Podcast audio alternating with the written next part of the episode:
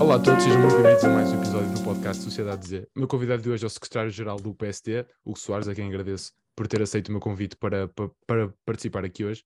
Um, e gostava de lhe começar por perguntar o balanço que faz dos, dos primeiros meses da liderança uh, de Luís Montenegro. Obrigado, Pedro. Eu é que agradeço o convite. É sempre um gosto participar nestas iniciativas que vêm, que brotam da, da sociedade civil e tanto mais, uh, vindas de um jovem que tem levado a cabo esse desafio e só tenho é que agradecer o convite e dar-te os parabéns pela, pela iniciativa. Obrigado. Eu diria que o balanço é mais fácil de ser feito por quem está de fora e por quem vai acompanhando o trabalho que esta liderança nacional está a fazer. Eu serei sempre suspeito em fazer essa análise porque faço-a em caso próprio. De todo modo, sempre diria que me parece claro três coisas. A primeira, um grande esforço eh, por parte do atual líder do partido e desta liderança nacional de promover a união e a coesão interna do partido. O partido estava a precisar de que todos aceitássemos as diferenças, e são as diferenças que fazem do PSD eh, o maior partido português, o mais popular partido português, onde cabe gente que pensa de forma muito diferente sobre determinadas matérias, mas que essa é a nossa mais-valia. E, portanto, essa promoção da, da coesão e da união interna é muito importante e esse sinal foi logo dado desde a constituição desta equipa, que é uma equipa muito heterogénea, muito renovada, eh, mas que eh, tem várias sensibilidades ou várias eh, personalidades que interpretaram sentidos e projetos diferentes para o partido num passado recente.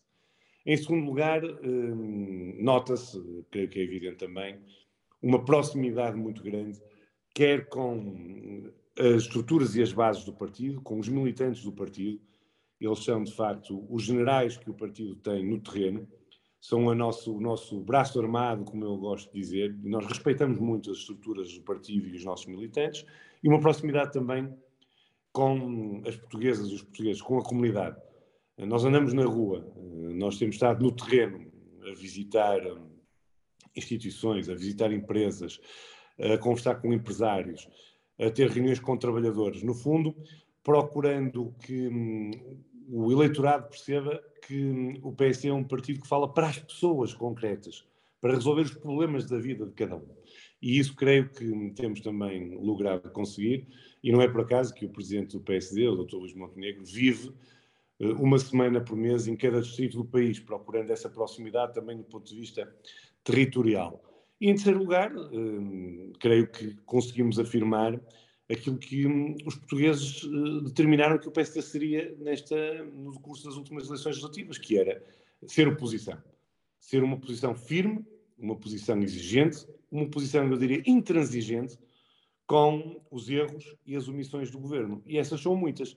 Portanto, desse ponto de vista, nestas três vertentes, eu creio que hum, o balanço que faço, embora cansativo, é um balanço extremamente positivo. Um, se, se, diz que quem faz melhores balanços é quem está de fora, agora faço-lhe eh, uma outra questão, que é o que, qual é o balanço que faz estando de fora uh, do governo de António Costa?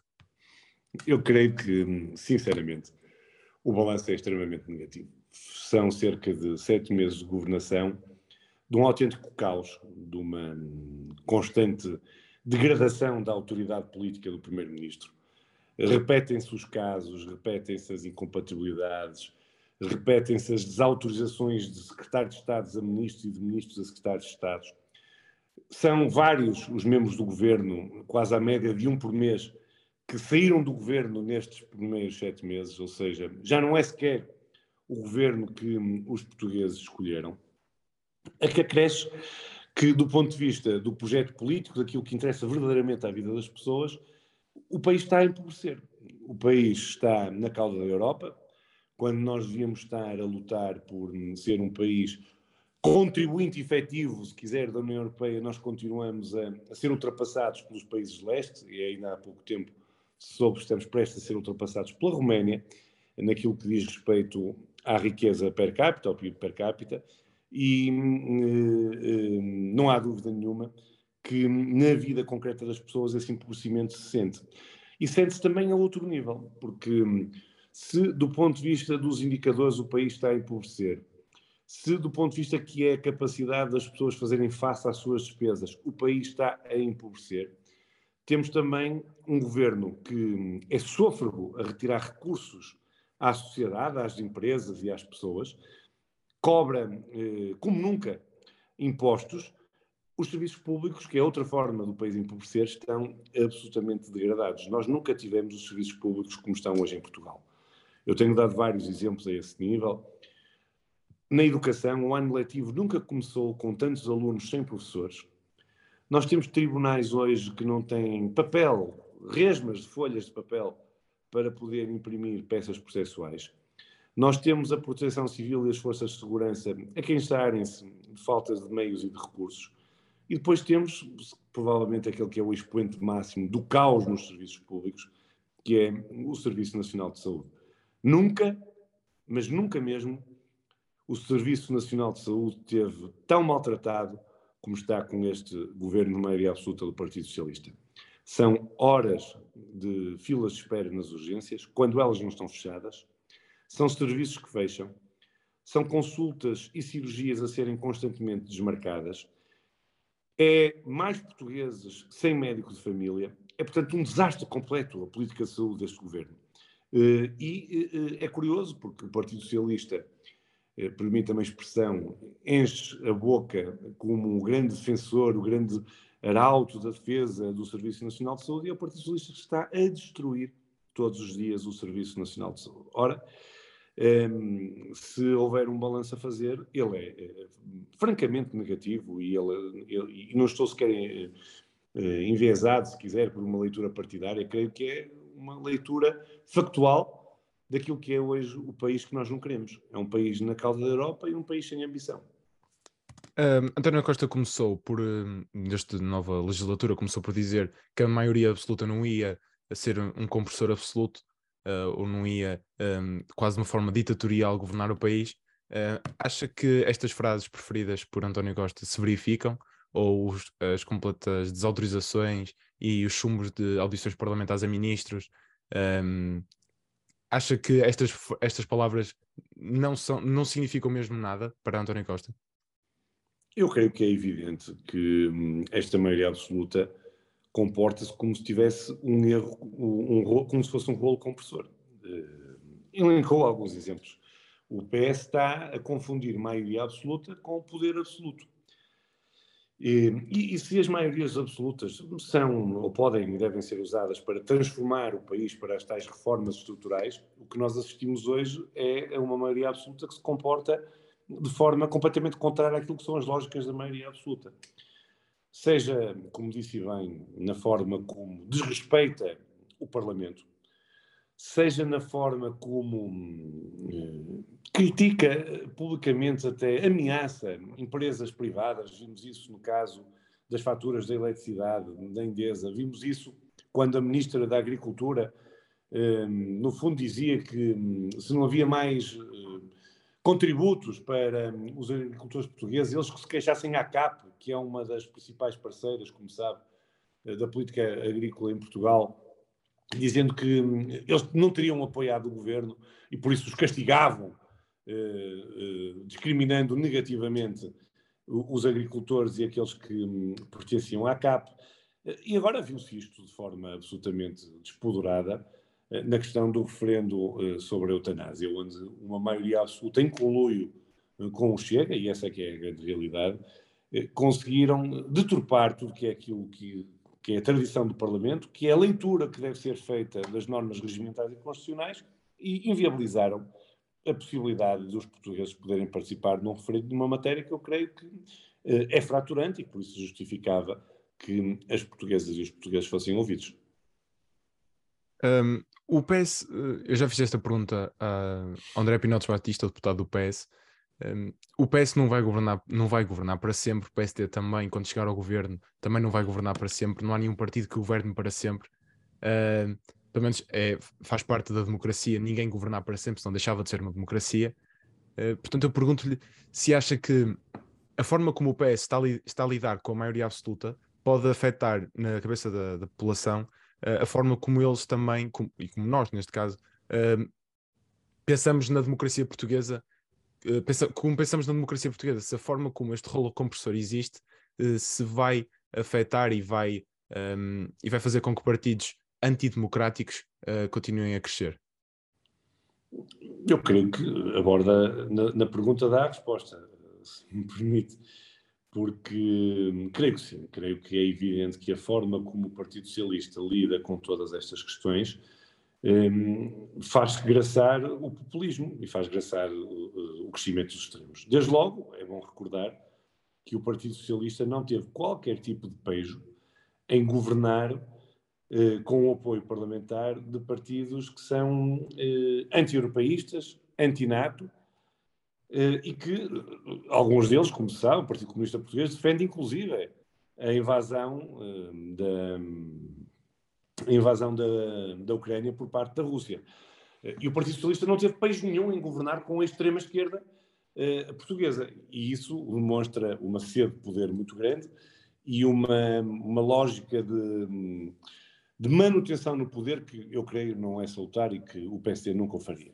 Por outro lado, a forma como lida com a governação, mas, sobretudo, o, e volto a, a este tema, o empobrecimento do país, faz com que as pessoas desesperem e possam acreditar em lógicas muito mais populistas, e isso tem acontecido.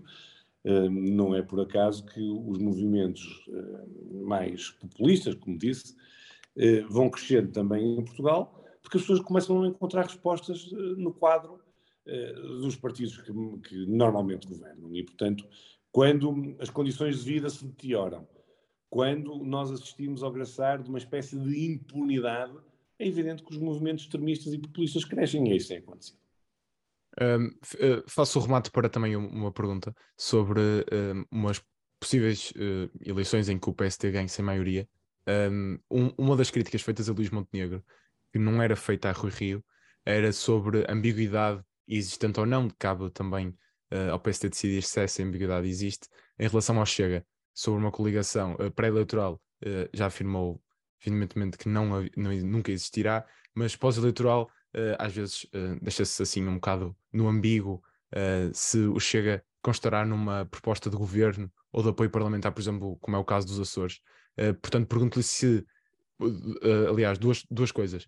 Se uh, um formato, uh, formato dos Açores se possa vir a repetir no continente ou se uh, o PST, num, num caso muito específico, estaria disposto a aceitar o Chega no governo? Oh Pedro, acho piada porque eh, eh, esse tem sido um tema eh, recorrente, ou foi um tema recorrente no início do nosso mandato, ao, ao, qual eu vou responder da mesma forma como já respondi outras vezes. O Chega não é nosso problema. O Chega e o Partido Socialista têm andado de mão dada nas últimas legislaturas. É, de facto, o Partido Socialista que faz crescer o Chega, por duas razões. A primeira, pelaquela que já enunciamos. Quando a governação não dá resposta, não dá resposta aos problemas concretos de vida das pessoas, as pessoas encontram ou procuram outras alternativas. Por um lado. E por outro lado, eh, há uma cumplicidade de propósitos do Partido Socialista e do Chega que é fazer enfraquecer o PSD. O Partido Socialista já percebeu quanto mais o Chega crescer, mais eleitorado do centro-direita, ou da direita, se quiser, foge para o Chega e não apoia o projeto do Partido Social Democrata. Portanto, o Chega é de facto um problema do Partido Socialista. Mas o PSD não está preocupado com isso, com toda a franqueza, porque eu tive ocasião ainda esta semana de dizer que nós eh, lidamos bem com isso. O nosso projeto é um projeto completamente alternativo ao do Partido Socialista e que nada tem a ver com o Chega. Nós queremos ter uma maioria parlamentar para poder governar Portugal. E é nisso que estamos focados e disso não nos vamos desviar. E, portanto, podem dizer às vezes que quiserem que somos ambíguos na resposta, que não somos claros a dizer se há uma coligação ou não. Não estamos nem aí para isso, desculpa a expressão. Nós vamos a eleições para ganhar e ganhar com maioria absoluta e para governar com eh, esse quadro parlamentar. Mas essa pergunta Ninguém a faz, mas deve ser feita ao Partido Socialista.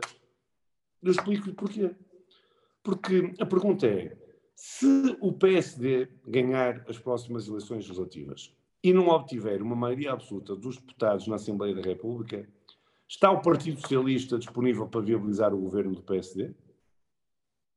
ou vai governar outra vez perdendo as eleições com os partidos que apoiam a invasão da Ucrânia por parte da Rússia? Esse é que é o ponto, e assim eu ninguém vejo fazer. Porque não é normal, em Portugal e na democracia, que um partido, mesmo que não tenha maioria absoluta, possa governar. Ora, o que está em causa é saber ou não se o Partido Socialista e as demais forças se viabilizam esse governo do PSD. Agora, isto é tudo muito cedo, nós estamos a quase quatro anos ainda das eleições legislativas, um, e, portanto, tudo que diz respeito a cenários pós-eleitorais devem ser, evidentemente, colocados em cima da mesa de forma clara, mas bem lá perto das eleições.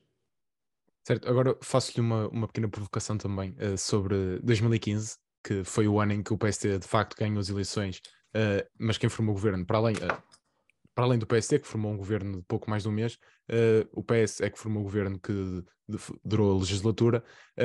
nos Açores, o PSD fez exatamente o mesmo que o PS fez ao PSD no continente.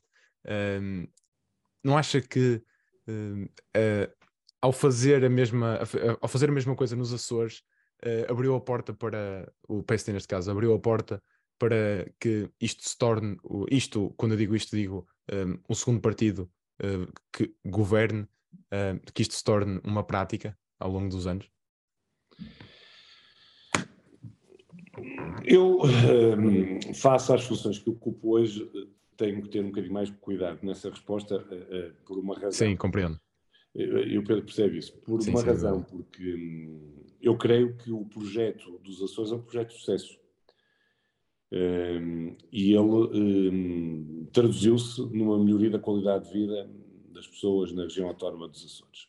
E como sabe, o, o Chega manifestamente não integra uma coligação nos Açores, Sim. apenas não inviabilizou o governo do PSD. Mas eu, na altura, fiz declarações sobre isso, e, portanto, não quero agora repristiná-las, mas tive ocasião de dizer publicamente o que achava. Eu espero que não se torne moda. Uh, espero que não se torne moda, porque, ou pelo menos, que as pessoas, que os partidos políticos sejam manifestamente claros antes das eleições. Ou seja, que digam aos portugueses: eu, se não tiver a maioria dos votos, estou ainda assim disponível para governar fazendo uma aliança com este ou com aquele. Ou seja, o que não pode acontecer foi o que aconteceu em 2015. É que hum, os portugueses escolheram, adormeceram com o governo escolhido e depois o segundo, o terceiro e o quarto juntaram-se para tirar o primeiro lugar. Portanto, isso é que tem que ficar claro antes das eleições. Eh, e depois os portugueses escolhem em conformidade, sabendo dos cenários que estão em cima da mesa. Um, avançando agora também uh, para as sondagens, que é um tema também muito falado, um, o PST de facto está-se a aproximar do PS, uh, vê-se uma subida um, gigantesca do PST e vê-se, em contraponto, uma descida gigantesca, gigantesca do PS. Um, mas outras sondagens mostram também, um, e também deputados do PS também já disseram aqui, que uh, os portugueses acham que André Ventura é o principal líder da oposição. Uh, tecnicamente não é, tecnicamente é de Luís Montenegro, é, é o líder do maior partido da oposição. Um, acha que Montenegro, para além de competir com António Costa, que é o seu adversário direto, não é? o líder uh, neste caso do, do, do, partido do governo, um, ehm, também, tem que faz, também tem que quase combater uh, André Ventura? Ou continua a ser apologista da. O, o Chega a um problema do PS? É, é mesmo, continua a ser apologista da mesma tese. O, o, Chega, vamos, vamos pôr as coisas em prato limpos, quer dizer, o Chega é um partido que tem representatividade parlamentar, é a terceira maior força parlamentar. e eu não considero que os portugueses que votaram no Chega sejam inaptos Uh, entenderam que deviam votar uh, e, portanto, eu respeito muito as pessoas que votaram no Chega, como respeito todas aquelas que votaram nos outros partidos. Eu não faço diferença relativamente a isso. Agora, creio que se atentar aos últimos estudos de opinião, uh, essa imagem já não é a imagem que um, os portugueses reconhecem, no fundo, essa autoridade política ao Dr. André Ventura. A razão é uma disso acontecer, tem a ver com muitas vezes confundir oposição firme e intransigente, que é aquela que nós fazemos, eh, que é absolutamente firme, eh, eu disso não tenho qualquer tipo de dúvida, com uma oposição de gritaria, uma oposição de, de se quiser, eh, que dá muito jeito ao PS. Não é por acaso que nós temos aqueles episódios constantes entre o Sr. Presidente da Assembleia da República e o deputado André Ventura. Aquilo dá um jeitaço aos dois. Não é? Aquilo dá dizia eu que não é por acaso que vimos aqueles episódios de berraria e de grande tensão entre o Dr. Augusto de Silva e o Dr. André Ventura, que dá um grande jeito ao Partido Socialista e ao Chega. Agora, hum, não confundamos que hum, fazer oposição firme e encontrar um projeto alternativo para o país não se faz aos berros, faz com firmeza, com muita coragem, mas não se faz da maneira como o doutor André Ventura o faz, nem nós estamos preocupados sequer com, com o Chega, não estamos mesmo de todo. Estou preocupado com os eleitores do Chega, isso estou, e quero conquistar esses eleitores para o PSD, isso não tenho dúvida nenhuma. Uh, o, o líder do Chega, André Ventura, veio originalmente do, do PSD, tal como muitos militantes um, e diretores e uh, dirigentes do, do, do Chega, um, que fazem que, uh, que, que, depois também se aproximaram mais do CDS. Um, o, o, o, o PSD partilha algumas das ideias do Chega. E não faço isto de uma forma generalizada, faço esta pergunta porque de facto um, Luís Montenegro é, é, presidente, é presidente do PSD e foi líder parlamentar na altura de Pedro Passos Coelho. Um, e Pedro Passos Coelho apresentou André Ventura como candidato uh, nas autárquicas em 2017 e efetivamente uh, uh, perdeu as eleições, mas foi eleito para o cargo de vereador. portanto, de certa forma, Pedro Passos Coelho, que de todo era um, um líder antidemocrático, de, de, todo era, de todo quero caracterizá-lo dessa maneira, um, viu, no, viu no, no André Ventura uh, alguma, alguma de, alguns ideais do Partido Social Democrata. Portanto, eu pergunto-lhe se o PST está assim tão longe um, do, do, Chega, como é um partido agora. Oh Pedro, vamos. Um, eu não tenho medo das palavras. Vamos lá. O doutor André Ventura uh, saiu do PSD, quando entendeu que devia sair, foi candidato pelo PSD a uma Câmara Municipal dentro daquilo que são os princípios, os valores, o quadro axiológico, a ideologia do PSD. E foi assim que ele foi candidato. Entendeu sair do PSD e fundar um partido. Levou com ele, foi para lá quem quis. Eu conheço muitas pessoas que lá estavam, e digo isto também sem medo das palavras, muitas delas não tinham espaço no PSD e procuraram protagonismo noutros partidos. É assim, é, é, é, tal e qual estou a dizer, e não tenho mesmo problema nenhum em dizer isto. Eu conheço-os, sei quem são, muitos deles. Uh, eram pessoas que no PSD não tinham espaço de intervenção. E pronto, e queriam protagonismo, encontraram ali no, no Chega um espaço para poderem ter outra visibilidade, se quiser, eh, e encontrar eh, o seu espaço político. Isto dito, não há. Eh, vamos lá ver. Se me disser assim, opa, mas Hugo Soares, você concorda que deve haver um controlo exigente daquilo que são os subsídios entregues às pessoas que não trabalham? É evidente, mas isso não é uma bandeira do Chega. Isso é um, um imperativo da democracia. Não permitir que haja pessoas a viverem à custa das outras, não necessitando. E o PSD pode dizer isto, mas pode dizer isto tal e qual eu estou a dizer. Do mesmo modo que um dos nichos eleitorais do Chega, as forças de segurança, eu quero aqui dizer, não há ninguém que tenha mais respeito pelas forças de segurança do que o Partido Social Democrata e que esteja constantemente ao lado delas, no reforço da sua autoridade, dos seus meios, dos seus recursos, no respeito por aquilo que é um papel absolutamente determinante que as forças de segurança em Portugal exercem. E o Chega diz isto. Sim, mas isso não é património do Chega. Portanto, há, evidentemente, hum, matérias em que pode haver aqui uma coincidência de pensamento. Mas não é o PSD que coincide com o Chega. É o Chega que coincide com o PSD. É uma coisa diferente.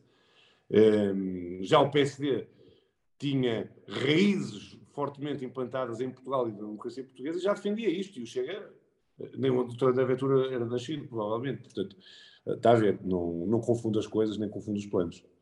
Uh, Margarida Balseiro Lopes, também uh, vice-presidente do PSD agora, uh, no meu podcast também referimos também várias vezes o, Chega, um, porque tem sido aplaudido, apelidado pelo, pelo PS e pela esquerda o PSD como fascista e apelidado de extrema-direita, que se ali ao chega, um, e, e, frases deste género. Um, e Margarida Baceiro Lopes disse que, por vezes, e na altura, isto na altura da liderança de Rui Rio, disse que, que o PSD agora uh, às vezes tinha problemas em voltar com as suas bandeiras anteriores para não ser, para não ser apelidado um, aliado chega, por exemplo, as forças de segurança, a subsídio à dependência, que sempre foram bandeiras do PSD, mas que desde a, desde a fundação do Chega, desde a entrada do Chega no Parlamento, quase que desapareceram um, do programa do, do PST por medo, segundo, segundo a deputada, a ex-deputada, uh, de serem apelidados aliados de Chega. Acha que, acha que isso se verificou e que vê-se agora uma mudança com a nova liderança? Eu não sei se isso, quer dizer, verificar, verificou-se. O PSD eh, eu não queria entrar muito por aí, como sabe, eu tenho uma visão muito própria daquilo que foram os últimos anos do PSD Sim. e da estratégia que levou a que houvesse este divórcio dos cidadãos eleitores com o Partido Social Democrata. Eh, diria que, na, no momento, todas essas questões que levantou são questões que estão na nossa agenda de preocupações. Eh, não, não precisamos andar a falar nelas todos os dias, porque o país não é só isso. E há temas hoje relevantíssimos que merecem a nossa prioridade e o nosso trabalho eh, mas diria que sim, que são agendas que estão na nossa, na nossa preocupação e no nosso discurso político.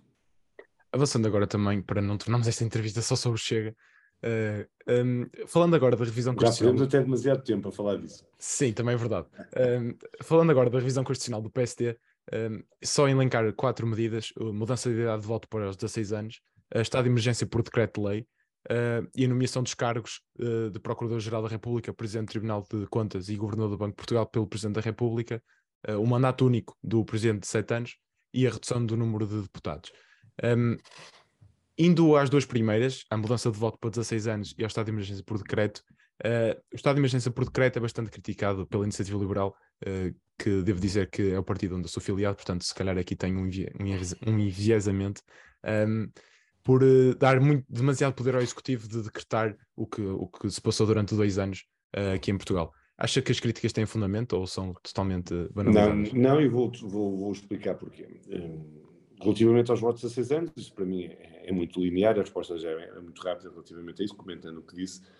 Eh, nós não podemos andar constantemente a dizer que temos um alinhamento dos jovens por parte da, da participação política, que nós temos um, cada vez menos gente a votar, que esta é a melhor geração e mais preparada de sempre, e não lhes dar a oportunidade de poder decidir o seu futuro coletivo. Não é decidir sozinhos, é decidir com os outros. E creio que esta proposta do PSD é uma proposta que merece mesmo uh, ter, sido, ter sido em conta e, e, e é relevante para a promoção da participação política e para o futuro do país. Isto dito, relativamente ao estado de emergência, a grande questão não é essa, Pedro, se me permite.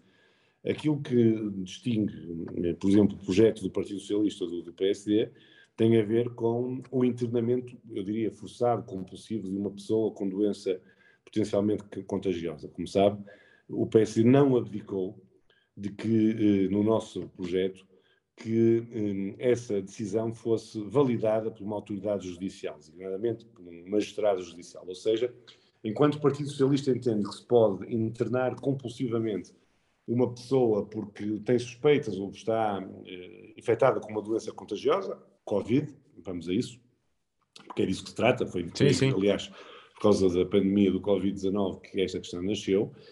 Eh, ela, o Partido Socialista entende que isso pode ser decretado por uma autoridade meramente administrativa, de saúde pública, por exemplo. O PSD não aceita isso. O PSD entende que uma decisão desse nível tem que ser sempre decretada pela uma autoridade judicial. E essa é a grande diferença. Ora, um, se a iniciativa liberal não concorda com isto, se entende de outra forma que não há razão, nem de uma maneira nem de outra, eh, nem que seja por uma autoridade judicial, para internar uma pessoa que tem uma doença uh, altamente contagiosa, uh, eu creio que está a ver mal a iniciativa liberal, confesso-lhe acho que era melhor recapitular essa parte e o próprio Pedro pensar se não devia vir para um partido que pensa de outra forma também estas matérias. Um, relativamente também à nomeação dos cargos, de procura, uh, dos cargos que eu elenquei há bocado, um, isto não está no, no programa do Partido Socialista, em que continuam a ser um, apontados pelo governo e uh, aceitam ou não pelo Presidente da República, que normalmente são sempre aceitos. Um, ah, o, para esta revisão constitucional passar, tem de haver um encontro entre o PS e o PSD, é obrigatório.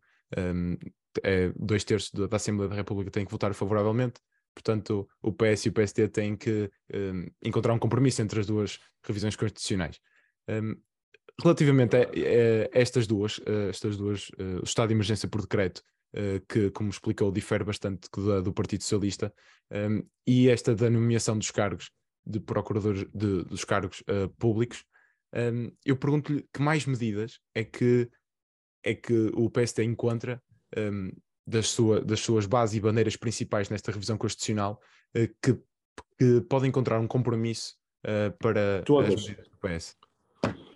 Todas, Pedro. O PSD não vai deixar cair nenhuma das nossas medidas. É evidente que, para haver uma revisão constitucional, nós precisamos de dois terços e, em sede de negociação, eh, tem que se fazer equilíbrios e encontrar pontos. Agora, eu não vou estabelecer aqui nenhuma prioridade de nenhuma medida. Tudo aquilo que está no nosso projeto de revisão constitucional, que é de facto diferenciador, é transformador da sociedade portuguesa, nós não vamos eh, priorizar umas em detrimento de outras. Essas que falava em concreto são essenciais. Nós sabemos que é preciso reforçar, garantir a independência do exercício de funções que, eh, pela natureza delas, merecem essa independência, carecem dessa independência. O governador do Banco de Portugal, o presidente do Tribunal de Contas, o procurador-geral da República têm que ter um grau de independência total face àquilo que é uh, o poder executivo. Por isso nós propomos que seja o Presidente da República a nomeá-los e a escolhê-los diretamente, mas com, se me permite a expressão, com um check and balance parlamentar que tem a ver com a audição parlamentar que é preciso fazer a esses, a esses protagonistas, a esses candidatos, e depois uma possibilidade até do Parlamento, também com uma maioria de dois terços, poder chumbar a nomeação do Presidente da República. Ou seja, encontrar um equilíbrio entre a independência que é dada por quem tem uma legitimidade direta do voto popular, a única, que é o Presidente da República e os deputados. E, portanto, tirando isso da esfera uh, do governo e da influência do poder executivo. Como sabe, Pedro, nós temos várias, várias, várias um, eh, propostas neste projeto de revisão constitucional que eu creio que são da maior importância. Questões ligadas ao sistema político, como o reforço das autonomias regionais, a questão do mandato único do Presidente da República, que não é tão desprecianda quanto isso, mas outras no que diz respeito, por exemplo, à justiça intergeracional, eh, criando efetivamente o princípio de uma justiça que olhe para os mais novos e olhe para os mais velhos. A coesão territorial. Nós hoje estamos a assistir a um despovoamento brutal dos territórios do interior do país. Por isso, nós propomos a criação do Conselho para a Coesão Territorial, onde, de forma eh, equilibrada, equitativa, os eh, conselhos mais despovoados, comparativamente aos outros, poder ter uma palavra de intervenção direta na promoção das políticas públicas. Aquele critério que nós queremos que se aplique também na lei para que hum, a representatividade parlamentar não se faça só em razão do número das pessoas que habitam em determinado círculo eleitoral, mas também diferenciando os territórios mais despovoados, mas depois tem as questões concretas ligadas à vida das pessoas, habitação, saúde e hum, educação, onde nós queremos que fique previsto na Constituição que o que importa são as pessoas, não é quem presta o serviço. Por isso nós dizemos que hum, os cuidados de saúde, os cuidados de educação, a promoção da educação e o acesso à habitação devem ser garantidos pelo Estado, mas quando o Estado não puder, deve fazê-lo em complementariedade com o setor social e com o setor privado. Eu, eu devo dizer que hum, este projeto de revisão constitucional do PSD, ele é de facto realista, eh, mas como eu gosto de dizer, ele é transformador da sociedade portuguesa. Ele aponta um caminho que eu creio que é um caminho muito, muito, muito positivo. Eh, uma das bandeiras também do PS, eh, pelo menos antes das eleições, era uma nova lei eleitoral, a forma de eleger os deputados, sendo que todas as eleições são de formas diferentes, a presencial, pela sua significância, não é? Uma pessoa é, é uma é apenas um candidato que ganha. Um, as europeias, as autárquicas e as legislativas, e fora as regionais. Um, também, na anterior liderança, também era uma proposta do, do PSD a revisão eleitoral. Um, para Luís Montenegro, essa proposta, o próprio líder já disse que não era uma das suas principais prioridades, um, mas encontra aqui uma das propostas de revisão constitucional a diminuição do número de deputados. Como é que conjuga haver a diminuição do número de deputados um, e em que círculos é que o PSD preferia reduzir esses deputados uh, se, não, se, não, se não tem como bandeira fazer uma revisão uh, da lei eleitoral? É muito simples. Uh, isso tem que ser concretizado em lei. E nós propomos precisamente a redução do número de deputados, num número que eu creio que é bastante razoável, porque estamos a criar ao mesmo tempo o Conselho de Coesão Territorial e Intergeracional, como já lhe disse, e criando um critério diferenciador dos territórios mais despovoados, porque senão estamos a afetar claramente a proporcionalidade. Agora, eh, o Presidente do Partido disse, e eu estou totalmente de acordo com ele, nós perdemos demasiado tempo no país a discutir eh, leis eleitorais, revisão do sistema político, e nós, se olharmos, porque dizemos que é isso que afasta as pessoas da participação. Se estudar, e o Pedro é um estudioso dessas matérias e um interessado, se o Pedro uh, olhar uh, sistemas políticos e eleitorais que têm, por exemplo, círculos uninominais, uh, as taxas de abstenção são tão grandes como em Portugal. Isso não resolve coisa nenhuma. eu estou aberto a discutir, eu gosto muito de fazer essa discussão. Agora, não serem com essa discussão é como uma, panaceia para a resolução de todos os males da democracia, porque não é. Porque vendo os exemplos comparados, percebemos que eh, nos outros países há os mesmos problemas que nós temos em Portugal. Ora, eu também não conheço a proposta do Partido Socialista. O Partido Socialista não tem uma proposta de séria, nem séria nem não séria. Não, não, não é no sentido não existe, de querer minorizar o Partido Socialista desta matéria. Nós não conhecemos a proposta que o Partido Socialista tem para estas matérias e, portanto, se o Partido Socialista quiser discuti-las, muito bem, que venha a jogo e nós estamos disponíveis para discutir. Um, avançando agora para, para a eutanásia, para, como o último tópico, uh, foi aprovada hoje a eutanásia, ainda vai ter a redação final mas já foi aprovada hoje um, no, no, Parlamento. Um, apenas o Bloco de Esquerda e o PAN tinham no seu programa eleitoral a eutanásia como proposta. Uh, o PS e a Iniciativa Liberal não tinham, e contra, mim, e contra o meu próprio partido falo, uh, fez uma proposta de lei uh, da eutanásia sem, a, sem a ter no programa eleitoral, tal como o PS.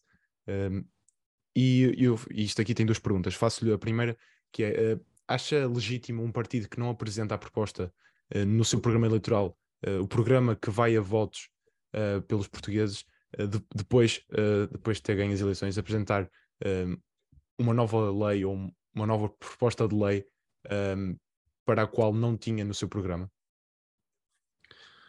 Essa é, é uma das razões pela qual eu defendo o referendo, como sabe.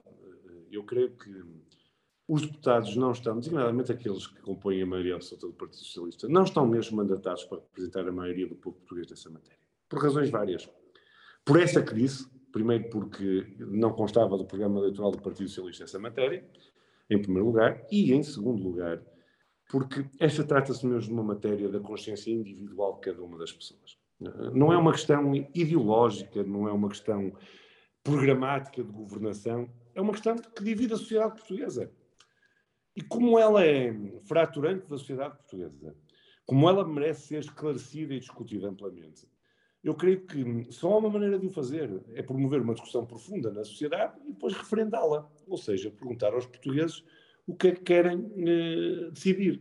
Porque hum, os deputados aqui representam apenas e só a sua consciência individual. E eu não me sinto, eh, se fosse deputado, não me sentiria habilitado a poder responder pelo meu eleitorado e pelos portugueses em geral numa matéria como esta. E, e, não tenho dúvida nenhuma do que lhe vou dizer. O Parlamento fez um excelente trabalho nesta matéria. Foram, de facto, alguns anos dedicados a audições, a pareceres, a discussão sobre este tema. Ó oh, Pedro, eh, até o Pedro, se eu lhe perguntar o que é que hoje foi decidido, provavelmente o Pedro não sabe. 99,9% dos portugueses não sabe o que é que o Parlamento decidiu hoje. Isso é triste numa matéria como esta. Eu diria que é um escândalo, até, se quer a minha opinião. Uh, mas uh, tive, tive, a ver, tive a oportunidade de, quando saiu notícia de que tinha sido aprovada, que já sabia que ia ser aprovada, mas uh, tive a oportunidade de, de, ler o número de deputados que votou contra e favoravelmente. Um, a grande maioria dos, dos, deputados presentes do Partido Social Democrata votaram contra. portanto, eu faço, faço outra questão. Um, o, o PST, PST um, queria fazer um referendo, uh, o, próprio líder também apresentou o referendo, um, a proposta que foi rejeitada pelo Presidente da Assembleia da República, um, que também daqui vem a questão. acha, não acha que, sendo que a proposta do PSD seria um referendo, não, fa, não faria mais sentido? Uh, o PSD tinha liberdade de voto, correto, mas não acha que faria mais sentido uma abstenção? Não, então, veja, é uma, a sua pergunta é uma contradição dos seus termos, não me leva mal. Se nós entendemos que esta é uma matéria de consciência individual de cada um, íamos impor uma orientação de voto aos deputados? Não. O PC sempre teve a tradição de, em matérias de, de consciência, dar liberdade de voto a cada um dos deputados. E, e cada um deputado votou como entendeu. Hum, eu creio que essa é a posição que o PSD sempre teve e é a posição que eu defendo eh, em matérias como esta. Não há outra forma de lidar com isto que não seja cada um expressa a sua consciência individual. Se o PSD não tinha isto no programa eleitoral, aliás, como os demais partidos, como o Pedro já teve ocasião de, de elencar, Sim. o PSD só podia dar uh, liberdade de voto, mais nada. Uh, e sobre a rejeição do, do Presidente da, da Assembleia da, da República, Augusto Santos Silva? É um disparate, Pedro. É um disparate. É um disparate total. É mais uma vez a prova, a demonstração cabal deste namoro, desta complicidade de propósitos entre o Chega e o Partido Socialista. se assim fosse, se esta leitura regimental e constitucional que o Dr. Augusto Santos Silva fez da, do regimento e da Constituição tivesse ou fosse da prática, significava que o Parlamento não podia discutir nada significava que um qualquer partido pode apresentar no início de uma sessão legislativa um conjunto de propostas sobre temas relevantes e que, se eles forem chumbados, não podem voltar a ser discutidos, nem por iniciativa do governo. Isto, é, isto é um disparate total. Além do mais, a nossa pergunta era completamente diferente daquela que o Chega uh, requeriu em junho ou julho último, e os proponentes são diferentes. Não há identidade objetiva nem subjetiva do diploma com o diploma anterior. O que aconteceu é que o Partido Socialista alinhou com o Chega, mais uma vez para tentar condicionar uh, o Partido Social Democrata, impedindo assim que os portugueses pronunciassem. Um, o... agora, agora até me perdi. Uh, sobre, sobre ainda esta, esta revisão, um, aliás, sobre, sobre a eutanásia, uh, o, um, o, o, a Assembleia da República tem o, tem o número de deputados suficiente para ultrapassar o veto presidencial uh, tem, que tem maioria absoluta, portanto, mesmo que o Presidente da República vete o diploma, uh, o diploma pode passar a ser uh, pode passar a entrar em lei, já que a maioria parlamentar um, assim o pode fazer. A única possibilidade deste diploma não ser, não ser promulgado é caso o Tribunal Constitucional declare a sua inconstitucionalidade. Portanto, eu pergunto-lhe se, por parte do, do seu partido, irá existir algum tipo de apelo eh, seja ao Tribunal Constitucional, seja ao Presidente da República, neste caso, uh, do envio do diploma para uh, o Tribunal Constitucional? Pedro, agora isto faz por passos. Em primeiro lugar, o que o PC vai fazer é recorrer da decisão, e já o fez, do Presidente da Assembleia da República para o plenário dos deputados. Vamos esperar. Seguir isso, veremos o que é que o PC vai fazer. Ok, então uh, estarei cá para, para ver o que vais irá fazer. Uh, com, com, esta, com esta sua última resposta, termino assim as minhas perguntas. Mais uma vez agradeço ao Hugo por ter aceito o meu convite para, para participar no, no podcast. Uh, para todos os outros ouvintes, para a semana estaremos de volta com mais um novo episódio. Obrigado a todos. Obrigado, Pedro.